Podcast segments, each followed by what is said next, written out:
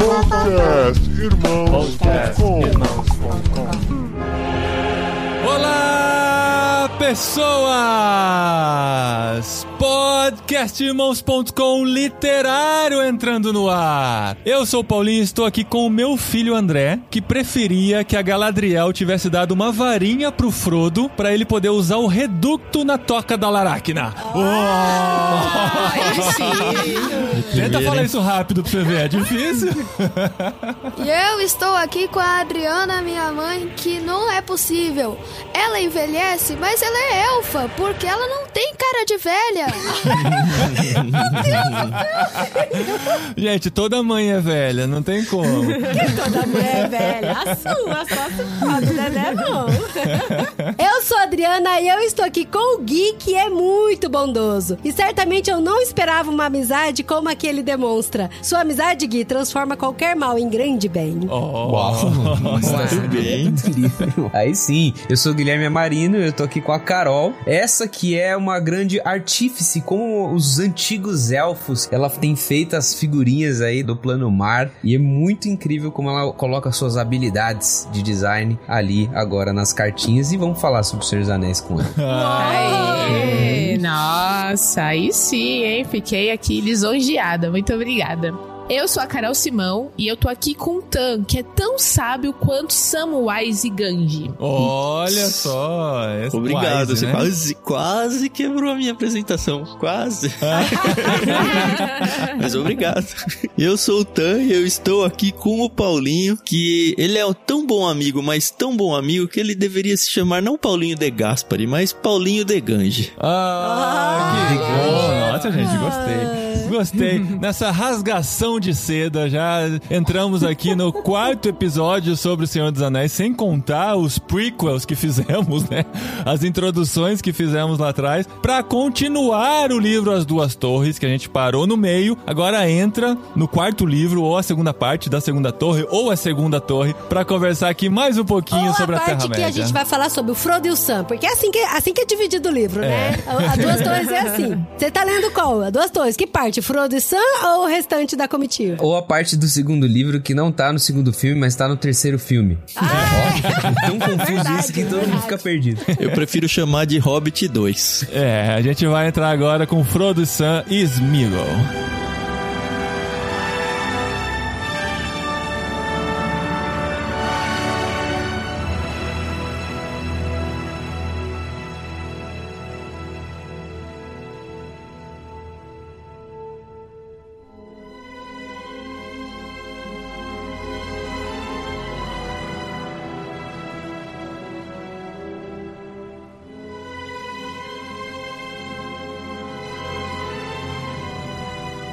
Muito bom, gente. Continuamos na nossa jornada na Terra-média. Como eu sempre digo, né? Quem ama, comemora. Quem não ama, já pulou esse episódio, mas tá perdendo, porque é sempre muito gostoso falar sobre essa obra magnífica de Tolkien, que já tem um lugar especial nos nossos corações. E com a Carol divide espaço com a Agatha Christie, mas tá chegando lá também. Será que tem alguém que pula, Paulinho? Quem pulou aí avisa, né? É igual o professor quem fala, pula né? avisa, Que- ou quem pula dá tchau tchau agora. É. Igual o professor fala, né? Que é piadinha de, de tiozão, né? Quem faltou, dá um oi aí. Pois Mas é. é. isso, a, a gente curte muito, a gente é apaixonado por isso. Cada vez que a gente lê mais Senhor dos Anéis, mais a gente se encanta com o que a gente tem descoberto a cada página. Essa segunda parte, pra mim, ela é mais contemplativa, eu diria assim, né? Se for ter ação mesmo, vai ter nos dois últimos capítulos, mas no último capítulo até, você entra, tipo, num, num, num carrinho, assim, tipo... Aqueles que você entra no barco, assim, e vai olhando em volta, assim, vai só observando, e fala, nossa, cara, que bonito isso, que gostoso, que quentinho Mas não acontece aqui, nada, né? É, não acontece muita coisa, mas ao Lógico mesmo que tempo tá acontece, acontecendo pô. muita Meu, coisa. eu é. tenho que discordar antes de vocês terminarem Calma, de gente, falar. não estamos falando que não acontece nada. Não, mas é, é um livro de Acontece. viagem, eu acho que é isso. É, é um road trip, né, que a É gente muita tá. viagem. É muita viagem. Não, acontece muita coisa. Gente, já começa. Assim, depois que passa, né, a parte da Doma do Smeagol, que é bem interessante e tal. Mas, meu, aquele pântano dos mortos, que que tem nada de viagem, aquilo é uma- aflição. Não, aquilo sim é uma Absurdo, viagem. Aquilo é uma viagem. As luzinhas que levanta e Então, desce. esse pra mim é o conceito, a, Mas não a, é a definição de viagem. É uma Eu, eu tenho definição pra essa parte do livro, que todos vocês conhecem muito bem. Vocês já viram um filme que se chama Antes Só do Que Mal Acompanhado? Eu já. Filme de 87. O, o Steve Steve, Martin. Martin, e Aham. aquele outro cara lá, o John, John Candy. Candy, é. Ou então o remake dele, que é com o Robert Downey Jr. e aquele cara que fez Se Beber Não Case, que é Um Aham. Parto de Viagem. Ah, é, é remake? Eu não sabia. É, eu tipo não assisti. um remake, o né? segundo eu não assisti. Essa parte é, é aquela viagem que você tem um acompanhante que você não quer que esteja lá. Então fica lá o trio, o, o Sam, o Frodo e o Gollum tendo que viajar juntos. É tipo esse clássico, assim. Mas, ó, Paulinho, eu vou falar. Você falou que esse livro tá ali pertinho da Agatha Christie. Eu vou dizer que durante a minha leitura dessa segunda parte, eu tava até conversando com o Tan. Eu me apaixonei por Senhor dos Anéis de um jeito. Felizmente ou infelizmente, gastei um dinheiro comprando alguns livros aí que estão pra chegar. Porque eu tô maluca. Eu entrei assim no loop muito doido. E assim, É? não sozinha, porque eu, eu vou trazendo meu marido e vou trazendo meu filho. A gente já montou um grupo aqui na igreja. A gente já tá ali no. Você precisa ver o, O quarto do tá Benjamin, agora tem até uma porta redonda já. É. Inclusive, o Fernando conseguiu me convencer que em, em algum futuro, não sei, a gente vai pra Nova Zelândia. Então, aí, Ah, é tá vendo? Olha É o isso. sonho. todo Não, mas eu né? entendo o que o Paulinho falou, porque a gente tá acostumado a ler vários estilos literários, né? E eu acho que a Uhum. maioria deles, a história, ela é mais pegajosa, vai. A- As coisas acontecem, muita ação, tem muito Aham. plot twist, tem isso. E esse livro não. É mais ou menos como a diferença de filmes da década de 70 e 80 para os de hoje em dia, eu acho. Que antigamente a gente tinha filmes em que as coisas aconteciam mais devagar. Pra mim, pelo menos na minha experiência, ela foi recuperada quando eu comecei a assistir Breaking Bad, principalmente o começo, onde a coisa vai meio devagar, mas é, não é um devagar chato, é um devagar legal, só que é um devagar diferente do que a gente tá acostumado. E aí trazendo pros livros, vai É. devagarzinho a história, você fica envolvido, você não consegue largar, como a Carol falou, mas não é aquela ação uma atrás da outra. É um negócio que vai te angustiando em alguns momentos, ou que vai fazendo você pensar na sua própria vida, ou até no significado da vida como um todo, enquanto você acompanha três pessoas passando por vários cenários maravilhosos e você fica lá viajando e imaginando como é que é. É, tem capítulos que são só diálogos. Praticamente só diálogos. Eles param no lugar e ficam discutindo, discutindo, discutindo. E assim, é uma discussão muito densa, muito complexa, que envolve sentimentos, envolve estratégias, envolve muita coisa. Mas daí você termina o capítulo e fala: Nossa, o que que aconteceu nesse capítulo? Eles continuaram no mesmo lugar, no final não decidiram nada, né? Continuando percebendo que não dava pra mudar os planos, vamos continuar por esse caminho mesmo e tal. Mas foi tão denso que você fala: Não dá pra acreditar que não aconteceu nada, porque aconteceu muita coisa de fato. Só que assim, a história não necessariamente caminhou ainda, né? A- Não, a- começou com eles indo pra Mordor e terminou e eles não chegaram lá ainda onde eles querem chegar. É isso. Mas acho que o começo dessa parte tem uma fala do Frodo que dá a toada, o tom pra toda essa parte do final do Duas Torres, né? Essa segunda parte dos Duas Torres. Tem uma parte que o Frodo ele disse o seguinte: Acho que é minha sina ir àquela sombra lá adiante, de modo que há de se achar um caminho. Mas será o bem ou o mal que se mostrará a mim? A esperança que tínhamos estava na prestreza, o atraso da vantagem ao inimigo, e eis-me aqui atrasado. É a vontade da torre sombria que nos conduz? Todas as minhas escolhas demonstraram ser ruins. Eu devia ter deixado a comitiva muito antes e descido do norte, a leste do rio e das Emimuil, passando por sobre a dura terra da planície da batalha aos passos de Mordor. Mas agora não é possível que você e eu, sozinhos, encontremos o caminho de volta e os orcs vagueiam pela margem leste. A cada dia que passa é um dia precioso perdido. Estou cansado, Sam. Não sei o que deve ser feito. Quanta comida nos resta? Sabe, ele- esse é o tom da coisa. Eles sozinhos, tendo que ir pra. não se achando qualificado pra tarefa, né? É, tipo, Exatamente. Mas não tem mais o que fazer, só nós dois e é isso. Isso aí vai ficar muito claro quando o Sam assume, né? Lá mais pro final do livro ali, é fantástica aquela parte. Acho que pra fazer eco nisso que você leu, Gui, eu queria só ler um negócio que tá bem no início desse livro 4 aqui, que Ah, é legal. assim, o Sam Acho que é fala... o mesmo capítulo. É, ele fala assim: Que apuro, disse Sam. Esse é o único lugar de todas as terras de que ouvimos falar que não queremos ver mais de perto. E esse é o único lugar onde estamos tentando chegar. E é bem ali que não conseguimos chegar de jeito nenhum. Viemos pelo caminho totalmente errado, ao que parece. Não podemos descer, e se descêssemos, garanto que íamos descobrir que toda essa terra verde é um charco nojento. Fu, consegue sentir xixeiro? É aquela questão de os dois, lá no início, lá na Sociedade do Anel, muito instigados pelo que o Bilbo contava, o Gandalf contava para eles, eles tinham aquela coisa de, ah, precisamos viver nossas próprias aventuras. E essa ideia ela vai sendo colocada ao longo do livro todo, dizendo que, poxa, a gente tá vivendo a nossa aventura agora, mas na real eu queria estar na minha casa, dentro da minha cama quentinha, comendo a minha coisa. É isso que é viver uma grande aventura. Isso traz muito para mim na minha vida, assim, porque a gente quer viver uma coisa espetacular, uma coisa sensacional, mas quando a gente tá vivendo, a gente fica com saudade do comum, do ordinário. E sabe uma coisa muito doida que também eu me atentei bastante lendo o livro? Essa questão da frustração do Frodo e do Sam, todas as vezes que eles achavam que estavam perdendo tempo, que estavam dormindo demais, que estavam pegando o caminho errado e que é um dia a mais que o inimigo tá matando os amigos Uhum. deles, está lutando contra os amigos, que tá devastando cidades. E eles ficavam nesse senso assim de urgência que a gente tem que resolver logo, porque cidades estão sendo destruídas, as pessoas que a gente ama estão sendo mortas e tal. Então, gente, isso é um Eles até acham que tá né? todo mundo morto, né? Na conversa lá com o Faramir, que ele se liga de, bom, todo mundo com certeza não morreu, porque alguém preparou o funeral aí do Mas Boromir. pelo menos o Gandalf, eles, eles têm certeza que já foi, né? Nem o Boromir, ele sabia, o Frodo sabia que tava morto, Não, né? Eles Porque ele descobrem só na hora do, do faro. É. Eles separaram. E esse senso de urgência é engraçado porque existe mesmo, eles têm essa necessidade, mas eles têm que conviver com a frustração de não conseguir ir tão rápido quanto eles gostariam, né? Essa sensação mesmo, assim, de eu preciso ir logo, mas as circunstâncias não me deixam. Tudo que tem pela frente parece que tá me segurando, evitando que eu cumpra a missão, né? E muitas vezes é o que a gente passa na vida também, né? A gente tem pressa pra fazer tanta coisa, a gente tem que entender que é um dia após o outro e pouco a pouco que a gente vai chegando. Muitas vezes um Faramir vai pegar a gente e levar a gente pra trás, pra gente ter que É. gastar um tempo.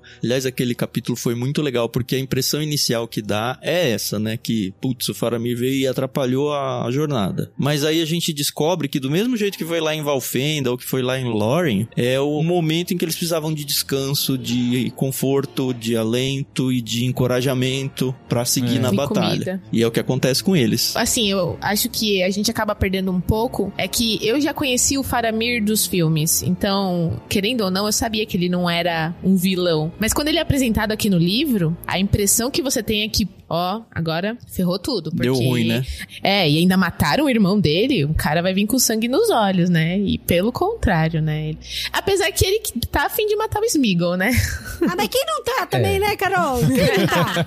Só também lá. É, tem esses três personagens aí principais, eu acho que a gente costuma dizer que o, o Frodo é o herói, né? Mas a intenção do Tolkien não é simplesmente apresentar o Frodo como um herói, apesar dele ser realmente a, a força motriz de tudo isso. Você tem outros personagens que acabam tendo o seu destaque. O, o Sam e o Gollum, eles acabam fazendo parte desse trio que você vai tendo aspectos diferentes de heroísmo, até mesmo no, no Gollum, né? Depois, enfim, eu não vou dar spoiler da conclusão trágica de tudo que acontece. Trágico no sentido de ser uma grande coisa. Mas o Faramir, ele, ele entra como um personagem que vai justamente destacar cada ponto de heroísmo diferente em cada um deles. E o, o Gollum, como sendo um anti-herói, um pseudo-vilão ali, ele tem essa questão dúbia de confiança, né? Ninguém confia nele, nem mesmo Sam. Então, quando eles estão perdidos ali, encontram o Gollum, antes de encontrar o Faramir, né? Ó, a gente precisa de alguém para nos guiar. A gente tá andando em círculos, não conseguimos ir até Mordor e tudo mais. Tem uma pessoa que sabe o caminho de Mordor. Então, vamos lá, vamos pedir pro Gollum nos direcionar isso. Até vem toda a questão da profundidade. Acho que é agora que o Gollum acaba virando um personagem mais tridimensional do que chapado, né? Porque antes era só um personagem que tinha esse negócio do anel, anel, meu precioso, meu precioso, quero. Só que a gente vai descobrindo mais sobre o Gollum a partir dessa inesperada aliança que eles fazem, né? E a gente conhece o Smeagol, não mais só o Gollum, né? A gente acaba conhecendo a profundidade disso. E inevitavelmente você acaba sentindo, entre aspas, um- muita dó dele quando o Faramir quer matá-lo, né? Quando o Faramir não tem a mesma paciência, ou até mesmo quando o Sam não tem a mesma paciência que o Frodo tem com o Smeagol, né? É, a impressão que me passa é que o, o, Frodo, ele acredita muito na redenção do Smeagol, né? Acredita demais e ele tenta convencer as pessoas no entorno dele de que, olha, isso é possível. É uma pena que eu vi o filme antes, né? é porque ele tá passando pela mesma coisa, né? Igual no Star Wars que o Luke Skywalker fala que vê um bem no Darth Vader, é muito isso. Uhum. É. é. É, bem isso. Porque assim, tem, tem uma carta, se não me engano, uma carta falando sobre o Gollum especificamente do Tolkien, que ele comenta sobre esse ponto de possível redenção do Gollum, né? Tipo, ó, e aí tem outros personagens que passam pela mesma coisa. Aquele que carrega o fardo do anel, aí você tem o Isildur, que se rendeu a isso e teve a sua consequência trágica de ser morto, possuindo o anel, perseguido por orcs e tudo mais. Aí o anel passa pro Gollum, que acontece a mesma coisa. Aquilo inclusive altera o físico dele, altera o jeito dele entender a realidade e tal. Beleza, aí o Bilbo rouba o anel do Gollum, né? Dizendo que ganhou de presente e passa por isso assim de maneira bem longínqua, né? É, o anel meio que tenta ele, mas ele não usou muito e tudo mais. Aí vai para Valfenda. No filme dá bastante a entender isso. No livro também que ele tem uma certa afinidade com o anel que parece muito perigosa. E agora o Frodo, que está bem no começo dessa jornada de sentir o fardo do anel, de deixar o anel alterá-lo e tudo mais. Então o Frodo ele olha pro Smeagol e vê o seu próprio futuro, sabe? E acho que é por isso que ele tem essa, essa piedade muito grande, essa misericórdia muito grande com o Gollum.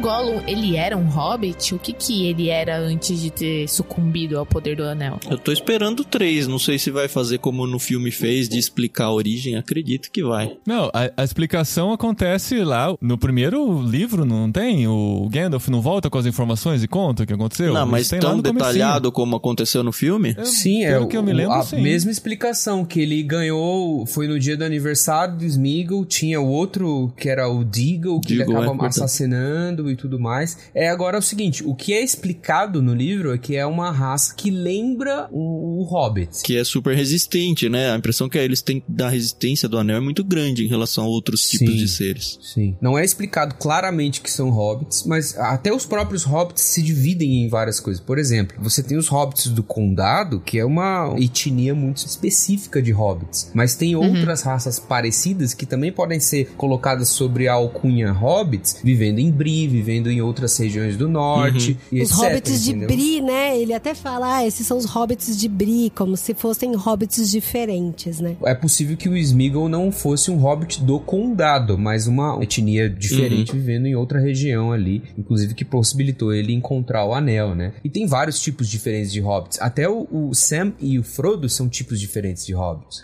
O, ah. o, Sam é um hobbit típico do condado, que é mais rústico, que é aquele hobbit que não é tão letrado e tudo mais, como o pai dele também, que é, que é jardineiro e tal. O Frodo, no entanto, ele é um hobbit bem educado, é quase um gentleman, como o próprio Bilbo, que não é originário do, do condado, que tem uma herança, que tem uma linhagem diferente e tal, então eles são hobbits diferentes entre as suas categorias, né? Até isso é demonstrado claramente nas posições de heroísmo, na posição de tomada de decisão, no jeito que o Sam interpreta as coisas, no jeito que o Frodo interpreta as coisas, né? Uma coisa que me chamou muito, mas assim, demais a atenção é a paridade que existe entre o livro e o filme. Muito assim, mais, para é, mim, muito fiel. mais Talvez do que o volume 1. Um. Eu não sei é. como vai ser o terceiro. Muito mais fiel do que a primeira parte. Enfim, a primeira parte já foi bastante, né? Mas tem um outro personagem que não aparece. Mas aqui, meu, parece que é o roteiro é. do filme li, é. ipsiliteris, assim. É, impressionante. Além disso,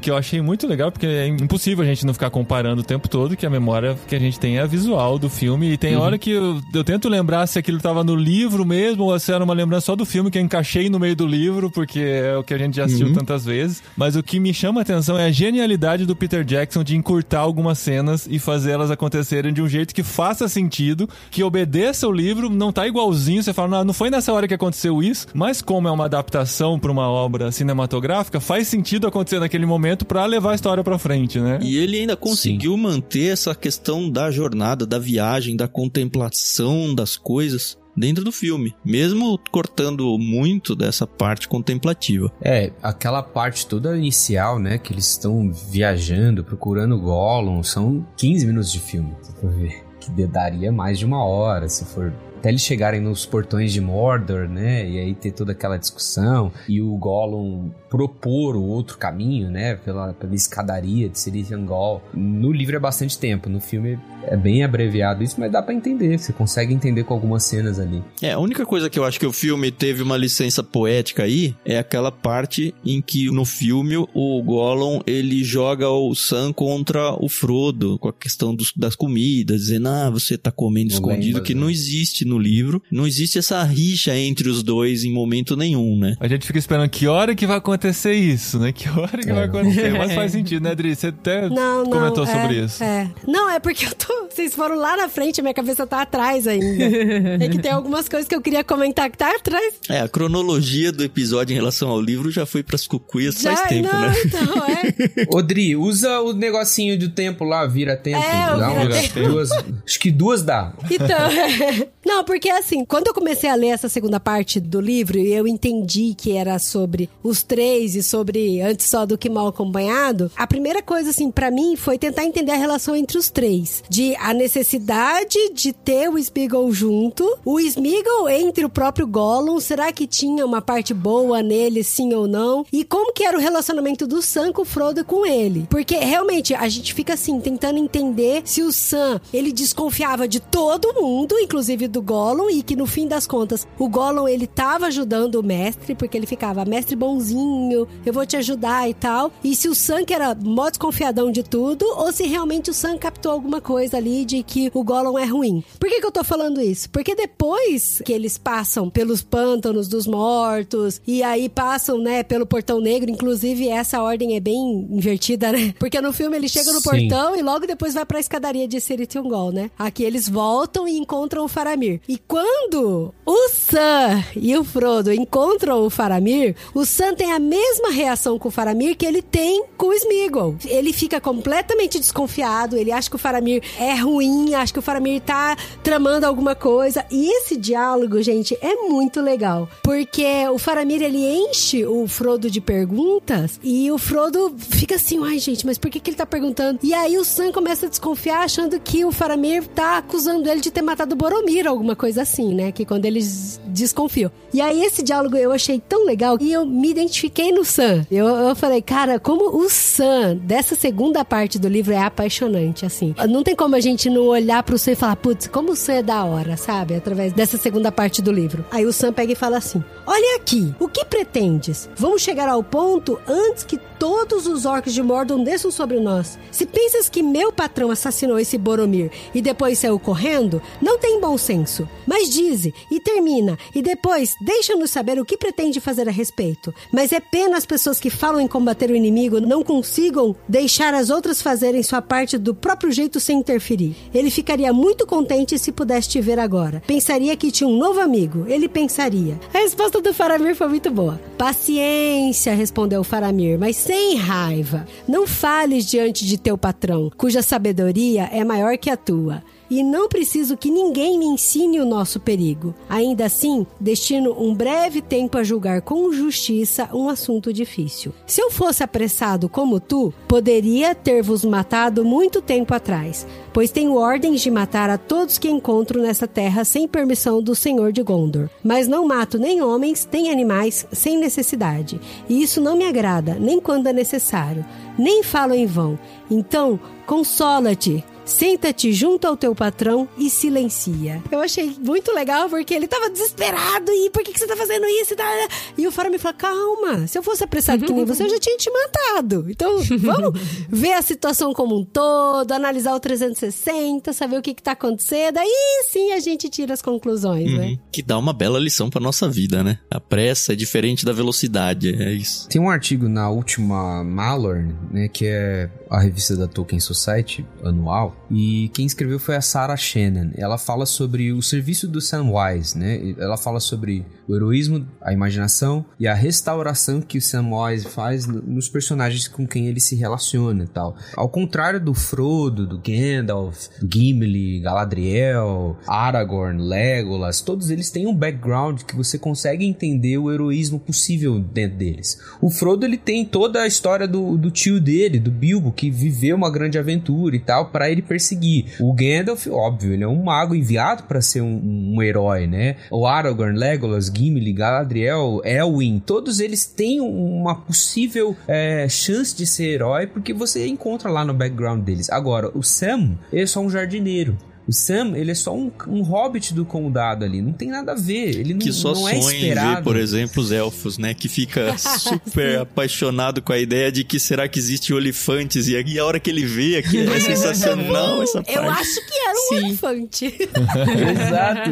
E é isso que eu ia Não, ele comentar, falou, porque eu ele é vi esse um cara. elefante. Ele não duvidou. Isso, e ele fica empolgado. Então, talvez, desses personagens que podem ser mais identificáveis conosco, assim, Com certeza. é o Sam. Porque, cara, eu não tenho uma linhagem de grandes reis do passado, eu não tenho a- ali efeitos heróicos de guerras e, e tudo mais. Eu sou como o Sam, que, cara, eu tenho meu trabalho aqui, eu tenho minha vidinha aqui e tal. E aí, quando eu sou colocado numa história como O Senhor dos Anéis super épica, eu fico, nossa, agora apareceu os elfos. Nossa, agora eles estão indo pra Valfenda. Nossa, É. agora eles viram um Ele olifante, sabe? Então, o Sam talvez é o, o herói mais identificável conosco. assim, E no sabe? final, Sim. a hora que aparece a aranha, o anel sobra pra ele e só ele, né? Ele não tem nem o Gollum ali Isso. com ele mais. Aí ele fala, putz, e agora? O que eu faço? Eu volto? Se eu voltar agora, ferrou, né? Aquele capítulo que são é, as decisões de Samwise, alguma coisa assim no título dele, né? É sensacional, assim, é É sensacional. o último, né? O último capítulo. Não, fora que a amizade entre ele e o Frodo, acho que a gente até já tinha comentado isso em um dos episódios anteriores,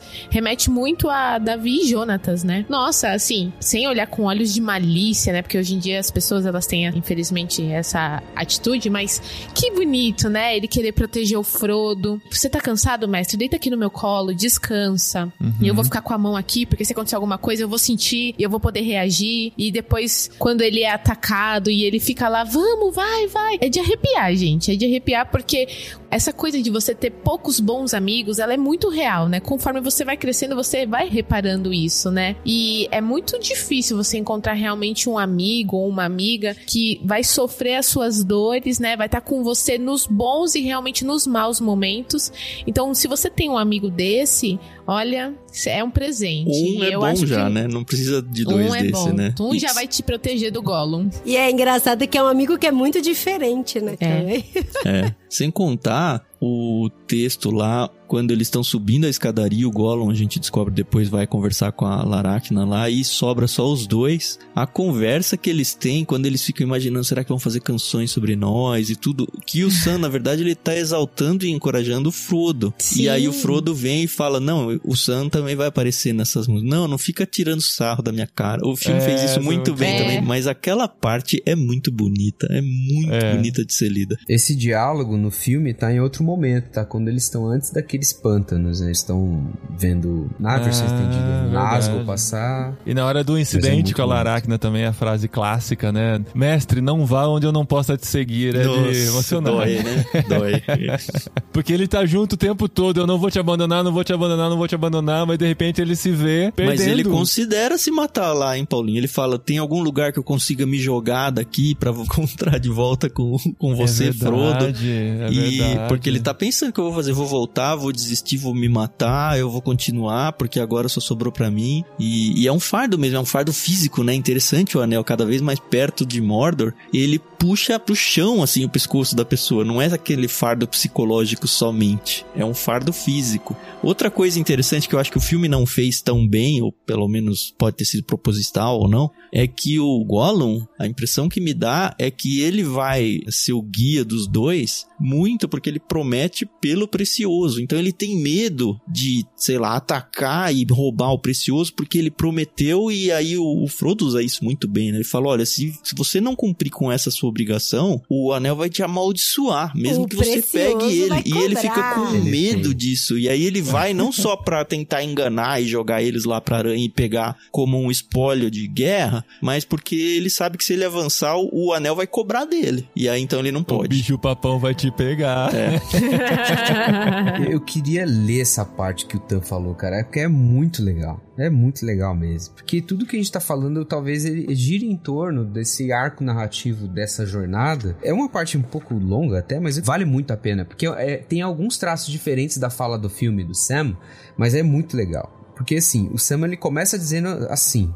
Sim, é isso. E nem deveríamos estar aqui se soubéssemos mais sobre isso antes de partirmos. Mas acho que muitas vezes é desse jeito. As coisas corajosas nas velhas histórias e canções, Sr. Frodo. Aventuras, como eu costumava chamá-las. Eu costumava pensar que eram coisas que a gente maravilhosa das histórias saía para procurar porque queriam elas. Porque elas eram emocionantes. E a vida era um pouquinho tediosa, uma espécie de esporte, poderíamos dizer. Mas não é esse o jeito das histórias que realmente importavam, nem das que ficam na lembrança. Normalmente parece que as pessoas simplesmente caíram dentro delas. Os percursos delas foram traçados assim como o Senhor expressou, mas acho que eles tiveram montes de oportunidades, assim como nós, de darem meia volta, só que não deram. E se tivessem dado, nós não iríamos saber, porque eles estariam esquecidos. Nós ouvimos falar dos que simplesmente foram em frente. E nem todos tiveram um final feliz, veja bem. Pelo menos não o que essas pessoas de dentro da história, e não as de fora, chamam de final feliz. Sabe? Chegar em casa e encontrar tudo em ordem, mas não igual. Como o velho Sr. Bilbo. Mas essas não são sempre as histórias melhores de ouvir, apesar de que podem ser as melhores para cair dentro. E eu me pergunto, em que espécie de história nós caímos? Aí o Frodo pergunta assim: Eu me pergunto, repetiu Frodo, mas não sei. E esse é o jeito das histórias de verdade. Pegue qualquer uma de que você goste, você pode saber ou adivinhar que tipo de história é, de final feliz ou de final triste, mas as pessoas que estão nela não sabem e você não quer que elas saibam. E é muito o que o Tolkien faz ao criar um. Esse é meu trecho favorito dessa muito legal. parte. É muito. E olha só, eu vou te falar que no filme, essa fala, ela é dita em Osgiliath. E quando eu tava lendo o livro e eu vi que não tava passando por Osgiliath, eu fiquei tão triste, mas tão triste. Mas não pela situação em Osgiliath, mas porque não ia ter essa fala. E aí, quando eu cheguei nessa parte, aí eu gritei e falei, ai, tá aqui, tá aqui. Só que assim, a diferença do filme com esse trecho que tá escrito aqui no livro é que as duas torres, o filme ele foi lançado depois do ataque que teve de 11 de setembro, com as torres gêmeas. Com as duas torres, né, inclusive. Então, inclusive, eh, o pessoal até chegou a cogitar se ia mudar o nome do filme ou não. O Peter Jackson que se manteve firme e falou: não, não vou mudar o nome do filme. E aí ele incrementou essa frase, essa fala aqui do livro, que é o final, gente, é o finalzinho. Pra quem assistiu o filme, As Duas Torres, é o finalzinho, é quando Final termina tudo. O Sam, ele faz esse discurso. E aí ele incrementa nessa parte, dentro desse discurso, falando sobre as pessoas, das histórias, ele fala dos heróis. E que muitos heróis morrem ao longo do caminho pra salvar a vida de outras pessoas. E isso meio que é uma homenagem aos heróis que morreram, aos bombeiros que morreram nas duas torres. E pra mim, cara, esse texto é fantástico. É, é para, eu acho que é o resumo de tudo, assim mesmo, do, do Senhor dos Anéis. É porque ele tá dentro de uma história, lembrando de histórias antigas e a gente se vê como espectador dessa história, imaginando eles pensando isso. É, um, é uma metalinguagem legal. muito louca, né? ele Sim, comenta é de. Beren, ele comenta de Lúthien, ele comenta de outras grandes histórias que se você se aprofundar depois no Silmarillion, na história dos Contos Inacabados e os outros livros que estão sendo lançados aí, principalmente History of Middle-earth, você vai perceber, cara, que muitas histórias elas têm grandes tragédias e tem momentos que você realmente pensa em desistir, sabe? Os grandes arcos narrativos, as grandes histórias, nunca é uma história que sempre acontece tudo bem sempre. Tem um momento de muita escuridão. No próximo livro, no Retorno do Rei, inclusive quando a gente estiver gravando, tem um momento que eu vou querer ler muito, que é justamente o momento de maior escuridão, é quando você consegue, se tiver o coração ajustado, encontrar a maior esperança possível. Essa história do Senhor dos Anéis, ela conta a nossa própria história, sabe? Muitas vezes a gente é mimado demais com histórias que não têm pontos ruins, que não tem tragédias. Aí você vai olhar um, um arco narrativo do Star Wars, por exemplo. O episódio 4, você tem lá um grande episódio, só que você tem o melhor episódio que é o 5. Que acontece tudo errado. Que é justamente o Império contra-ataca. E para uma grande história ser uma grande história, você precisa de um momento de catástrofe. Você precisa de um momento em que as coisas não dão certo, sabe? Justamente para trabalhar no coração de cada herói. Sim, Viu, Carol? É um encorajamento para você. Que a Carol e é a pessoa mais, mais azarada e zicada do universo que eu conheço. Não, e o mais doido é que essa, esse diálogo aqui, que ele surgiu na escadaria de Ungol. Então eles ainda não tinham passado pela Laracna e pela escuridão Sim. e pela traição do Smeagol. Então assim, o pior ainda não tinha nem chegado, sabe? Pior essa cena de escuridão, aquela lá, hein? O melhor Meu... de Deus ainda está por vir. Aqui é o pior. é. Porque eles falam do fedor que é dentro da toca, da escuridão, escuridão que é palpável. Gente, a, a descrição, o, o, jeito que o Tolkien descreve a escuridão, e eu já tinha percebido isso no Hobbit, quando eles estão na floresta lá dos elfos, é muito impressionante, porque é uma coisa que não dá para descrever num filme, por exemplo. Não tem é. como você descrever aquela sensação de escuridão, porque é tudo escuro. Mas os sentimentos, aquela coisa deles começarem até a esquecer o que é uma cor. Isso é fantástico. É. é. a maneira como a ele nos é coloca dentro da cena. Né? É, a noção de tempo. A gente tá andando há quanto tempo? Duas horas? Uma semana, sabe? não, não tem isso. Caramba, né? Mas olha que engraçado. Conforme eu fui lendo esse pedaço, eu ficava assim, gente, mas cadê a estrelinha lá da Galadriel? Por que, que eles não pegam, gente? É. Cadê? Eu, fiquei, eu, comecei a ficar, sabe, é, sufocada ah, também. Esqueci. E aí. O Santinho é, esquecido então, da corda. Aí, pois é, mas eles é. lembram. E é muito isso, né? Quando a gente tá passando por um momento de terrível escuridão, assim, muitas vezes a gente não lembra dos presentes que nós ganhamos, né, no passado. Muitas é vezes é, é muito fácil, é uma parábola muito grande da nossa própria vida, quando a gente tá dentro de uma toca de uma laracna, um fedor com a escuridão que até impede a gente enxergar a cor e tal. Então, às vezes a gente esquece das grandes bênçãos que recebemos no passado, dos grandes presentes que recebemos da parte de Deus e das grandes bênçãos que é justamente que se apresentam a nós nessa vida. E é fácil você não lembrar, sabe? Porque você deixa a escuridão te cercar. Quando o Sam lembra de usar a luz de Erendil, cara, aí as coisas começam a mudar de figura, mas ele tem que lembrar, né? Então, se você estiver passando por uma terrível escuridão, não se esqueça dos presentes luminosos que você ganhou no passado. Talvez eles te ajudem muito a passar por isso. Então, porque uma coisa é clara, a gente vai passar por dificuldade, né? Não Com é certeza. tudo perfeitinho. Vai ter aflição, vai ter dificuldade. E isso é uma coisa que até o Dumbledore falou e a gente tá, tem que trazer, tem que trazer aqui. E é uma coisa que a gente até imprimiu num folheto aqui em casa, né, filho? Colocou num quadrinho. Um cartaz, né? Um cartaz. Porque o Dumbledore, ele fala lá em Hogwarts, gente, Dumbledore é do Harry Potter, tá? Eu tô só fazendo crossover Sempre, dos né? livros Na aqui. verdade, fui eu que fiz o primeiro hoje, Achei né? que era o irmão do Gandalf.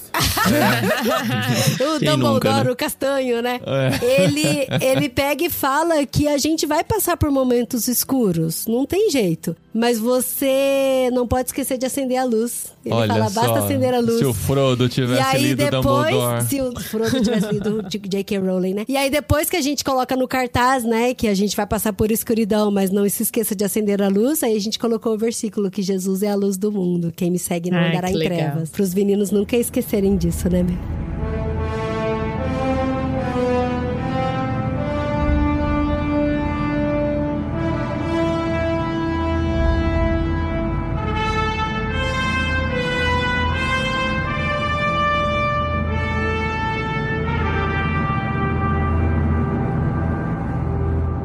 E Dedé, Dedé tá mais calado que a gente entrou numa reflexão mais profunda aqui. Dedé tá louco pra contar as histórias. Não, e ele foi o primeiro a terminar Ele terminou livro, um né? mês antes da gente. A gente teve que ficar. Terminei ano passado. Ano passado? É, ano passado, é verdade. Eu tô, tô perdido no, no, tempo. Eu não sei se a gente tá andando há uma semana Acho ou. que dia 30 de. Há, alguns meses, né? É, ele terminou antes de acabar o ano mesmo. Mas aí, Dedé, qual que foi a experiência dessa segunda parte pra você? Ele lia todo dia e ia caminhando. Na hora que eu vi, assim, já tava faltando dois capítulos. A gente foi viajar de Natal e Ano Novo. Eu fiz as malas, ele só saía ele com o livrinho dele assim, ó. É, isso aí, isso aí. Só podia levar mala pequena e tal. Mas aí, Dé, como é que foi para você a experiência de ler esse livro? Porque eu, quando eu tava lendo, eu faço a pergunta, não deixa ele responder, né? Quando eu tava lendo, eu ficava assim, nossa, como será que o Dedé, porque dessa vez a gente não leu junto, né, lado a lado, assim, como será que o Dedé encarou esse trecho aqui? Porque é mais denso mesmo, né? Tem muito mais reflexões e tal. Você curtiu ler, Dé? Curti muito. E o que, que qual que é a parte que você mais gostou desse livro, assim, que, tipo, você falou assim, eu não vou parar enquanto eu não terminar esse capítulo. Qual que foi?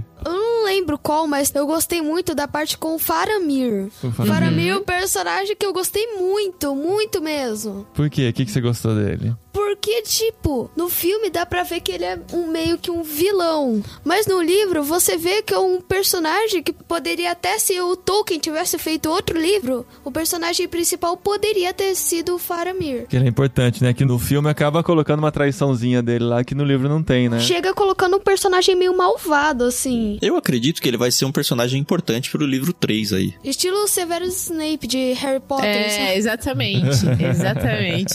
Star Wars, Harry Potter e Senhor dos Anéis andam juntos. Essa é Vocês estão fazendo um bom aqui. trabalho. Ô, Dedé, e na toca da Laracna, você ficou assustado? Não, É que você já sabia por causa do filme, né? Acaba É. aliviando um pouquinho, né? sim. Mas é tenso, né? Você vê aquele monte de olhos chegando perto deles, assim, e Nossa. aí você descobre que o único ponto fraco da Laracna são os olhos, né? Que a couraça dela é tão grossa que não adianta tentar perfurar que não vai conseguir, né? A menos que ela mesmo coloque força contra a lâmina, né? Aí foi legal. Você pensa, a Laracna não é nada. O Bilbo já encarou um monte delas lá em Treva Mata. Não! Essas aranhas aí são as filhas da Laracna. E a Laracna é uma das mais poderosas. E a última que sobrou. É muito Ela imagina come os a- filhos, né? É, imagina o poder, né? Que não tinha concentrado. Ninguém tinha conseguido vencer ela até então, né? E o que, que era aquele cheiro ruim na toca da Laracna, hein? Eu acho que era É. mortos, orques mortos, corpos, sei lá. misturado com orc morto, com carcaça e tudo mais. É engraçado como o Tolkien, ele é muito clássico no jeito de escrita dele, né? A gente tem hoje, é, talvez na literatura, outras influências que não necessariamente as coisas malvadas, elas vão ter um caráter grotesco e tudo mais. E o Tolkien exagera isso. Então tudo que é malvado dentro do Senhor dos Anéis, principalmente no Hobbit e Senhor dos Anéis, é bem exagerada essa característica de fedor, aparência feia, escuridão etc. Então, quando coloca Laracna como um ser muito antigo, mitológico ali e perverso, totalmente influenciado pelas trevas, é muito legal essa característica, né, da, da Laracna. Mas eu queria falar do Faramir, porque o Dé falou, assim, acho que é, é isso. Faramir é um dos meus personagens preferidos também, que ele se destaca muito no livro e no, no próximo livro também, o Tan já meio que deu essa suposição e eu posso afirmar isso. Ele Aí. tem um papel importante. É. Prestem atenção no Faramir, porque o Faramir, cara, muitos corações, assim, por ele, porque ele é um cara muito legal, muito legal Um cara mesmo. do bem, né? Um cara do bem. E eu acho que vai Ah, ter sim. história de amor no próximo, Carol. Então, pois é, eu ia comentar isso. Porque eu curti muito a Elwin, né? Eu achei ela, assim, uma personagem maravilhosa. E aí agora a gente foi apresentada ao Faramir, né? Você já chipou os dois também, é isso? E assisti a versão estendida do Senhor dos Anéis. Ah, claro. Gente, eu vou ficar tão frustrada, Gui, se eu ler O Retorno do Rei e aí, de repente, do nada, a gente descobre que eles só se casaram. E que não teve, né? Um, ah, né? Não teve romance, né? Um mão na mão. O que talvez vai ser ruim Ai, ai. se a- muito se aprofundar. Não fala nada, Gui. Não fala nada. Eu não vou É comentar. É verdade, a gente quer ação, né, Dé? A gente quer Se ação. eu tiver alguma reação aqui, já é um spoiler muito grande pra... pra... Ai, Deus? Não, daí vai sair um pouco do estilo Senhor dos Anéis. Então, já pensou se viram é Não, aquela... não vai falar de Austen, Não, aquelas amor, cartas de amor, não sei o que tem lá. Sabrina. Sabrina.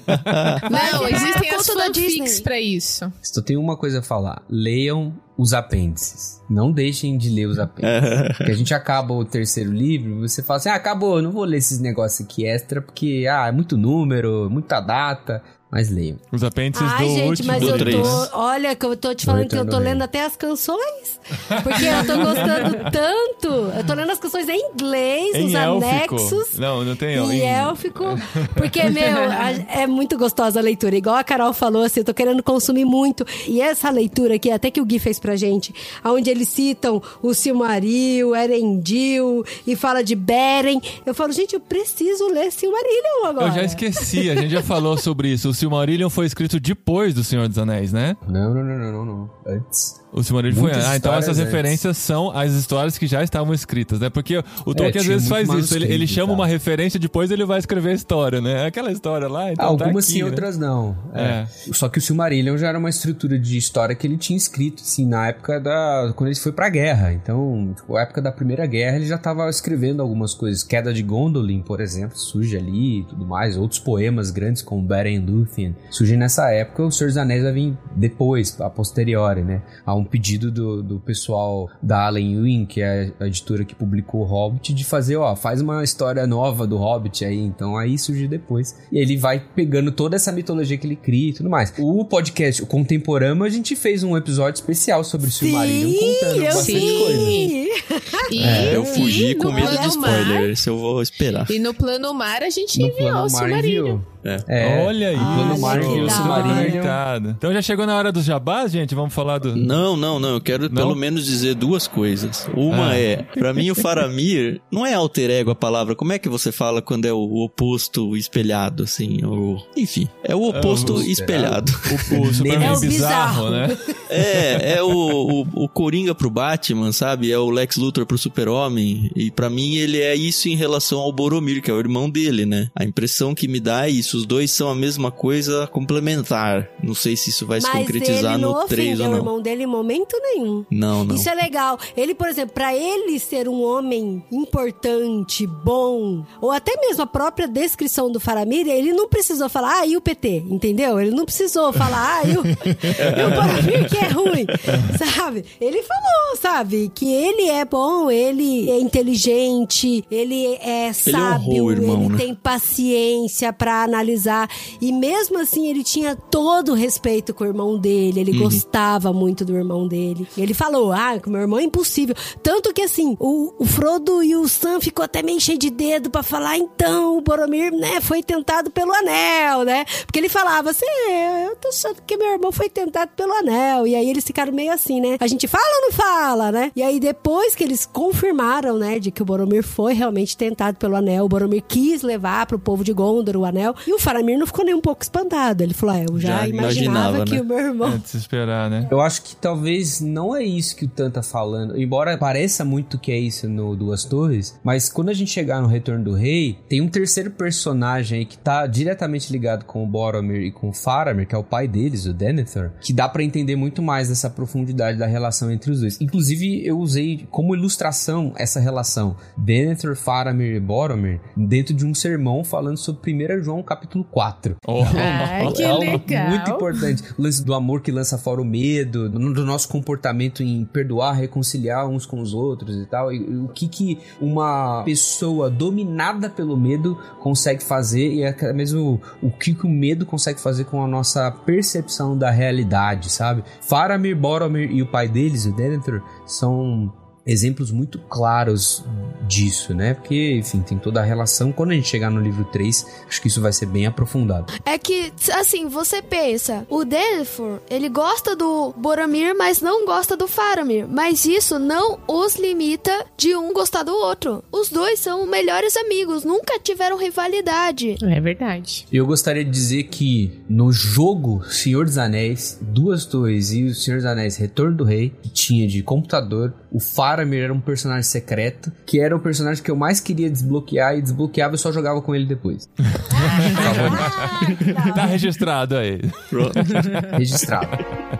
Só pra não deixar uma ponta solta, que eu falei, ah, tinha duas coisas, né? Uma já até tinha perdido o trem, mas eu acho que vale pelo menos mencionar, voltando lá pra Laracna, é muito interessante o uso que o Sauron faz dela, né? Porque o Sauron não domina ela, não controla ela, nem nada do tipo, mas ele usa o fato de que, olha, ela é a melhor protetora que eu posso ter pra essa região aqui, então eu convivo com ela no simbiose aqui de mal. Ela me ajuda, eu não, não incomodo ela e tá tudo certo, né?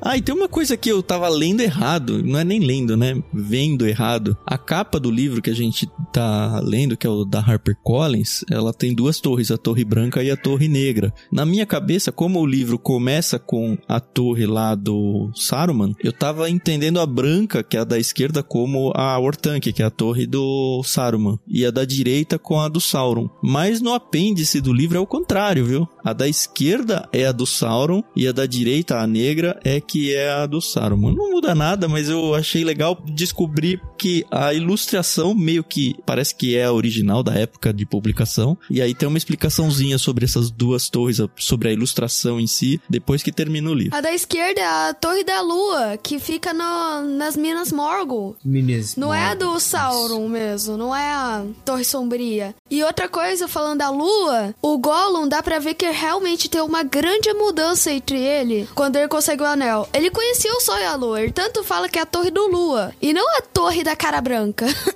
Porque fala que o sol é a cara amarela que ameaça ele e a lua também é a cara branca que tem que tomar cuidado, não pode andar na luz da lua. É uma coisa importante, porque essa Minas Morgul, ela, ela representa muito da guerra que acontece contra o Sauron, né? Porque antes de ser Minas Morgul, essa torre chamava Minas Ithil. E ela foi perdida por Gondor. É uma, uma torre que foi ocupada por Sauron. Essa torre que aparece aí quando o Sam vai recuperar o Frodo depois, essa é a Minas Morgul. E aí, essa é a Torre da Lua, antiga Minas Ithil, que era um dos territórios como Ithilien, como os Gilead, que são territórios que foram perdidos por Gondor, que representa essa queda de Gondor em relação ao poderio aí do Sauron, dos exércitos de orcs dele e tudo mais. Muito bem, gente. Então esse foi a nossa jornada até a, a boca de Mordor. Até ah, gente, mas é tão legal essa segunda parte. A boca do inferno. Olha a só. boca do inferno. Né? A Lagoa tanta- Proibida, que coisa mais linda. A descrição do luar, do brilho. E aí depois aparece o Smeagol pra acabar com a descrição nossa, né? Sabe uma coisa legal que aconteceu? Quando a gente leu a primeira parte desse As Duas Torres, a gente não ficou com saudade do Sam e do Frodo. A gente falou isso É no verdade. último episódio. E nessa leitura, eu pelo menos não fiquei com saudade de nenhum outro personagem também.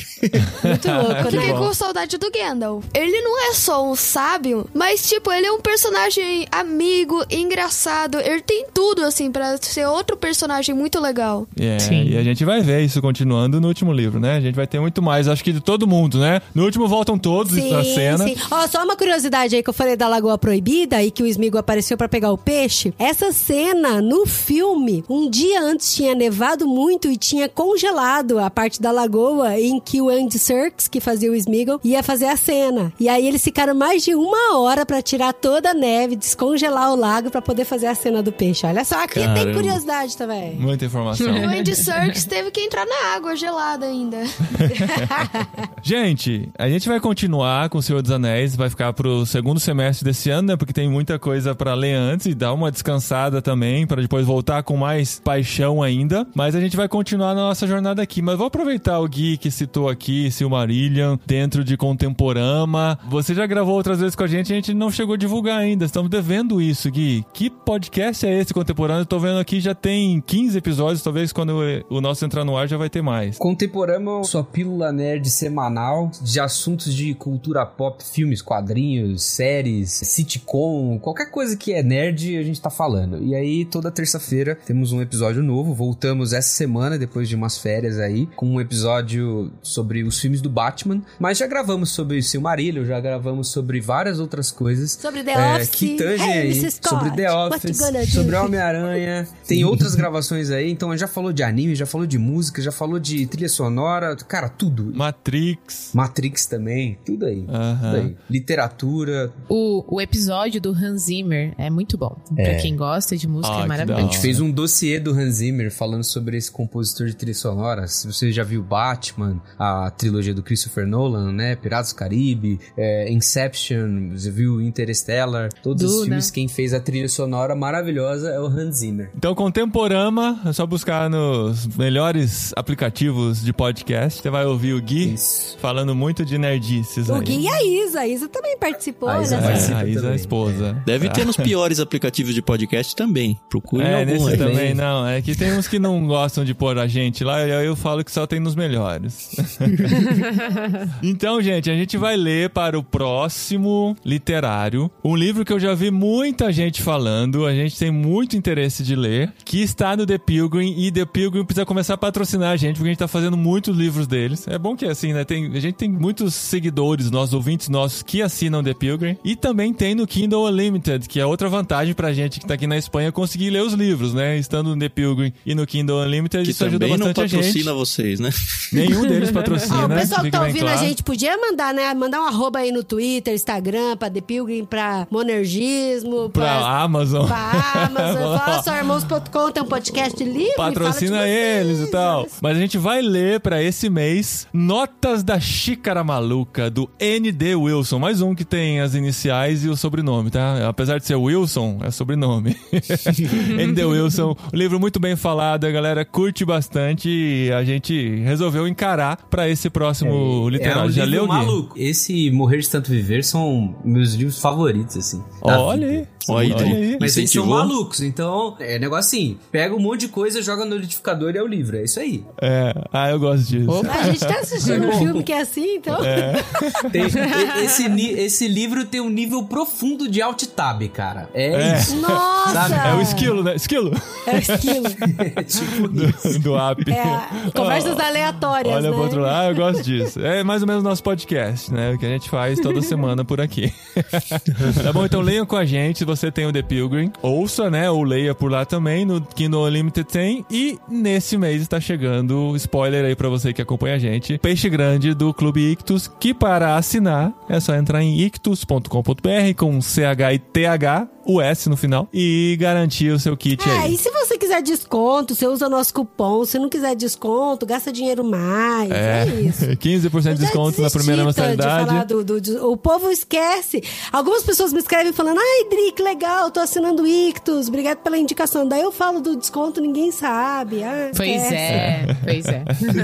Cupom Irmãos para ter 15% de desconto na primeira mensalidade. E como vocês sabem, o podcast literário está junto do Ictus Podcast também entrando toda quarta terça-feira do mês, né? Quarta semana do mês nós temos essa publicação juntos. E além disso, no Ictus Podcast tem No Barquinho, que mais? Conversa de Peixe Grande. E prefácio, onde a E- gente e fala prefácio. sem spoilers de alguns livros que a gente já mandou, a maioria que a gente já mandou em algum plano, mas que chamou mais a nossa atenção e a gente achou mais interessante. A gente gravou um recentemente, acho que foi agora em fevereiro, lançou no começo de fevereiro aí, sobre um livro do Sherlock Holmes e um livro do Arsène Lupin, inclusive indicações aí do nosso querido Guilherme Amarino. É isso aí. E tá bem legal, ouve lá, Ictus Podcast. São belos dramas policiais. Sim. Sim. É. Olha que legal. Tá, então assim, ó, quem tá ouvindo, independente de onde está ouvindo esse episódio, tem que assinar o podcastirmãos.com, assinar o Ictus Podcast e o Contemporama, tá? Pra ir preenchendo o seu feed aí, toda semana tem um episódio novo pra ouvir. Muito obrigado mais uma vez, Gui, por estar com a gente. Obrigado, Dé, Tamo junto. por ler. O Dé leva a sério o compromisso, viu? E é muito legal ver a dedicação dele e como ele entende e como ele sabe falar sobre isso. E é sempre muito E ele gostoso ter curte, né, filho? o Dé Tá preparando a sucessão, é isso aí. É, isso aí. Estão preparando ele pro.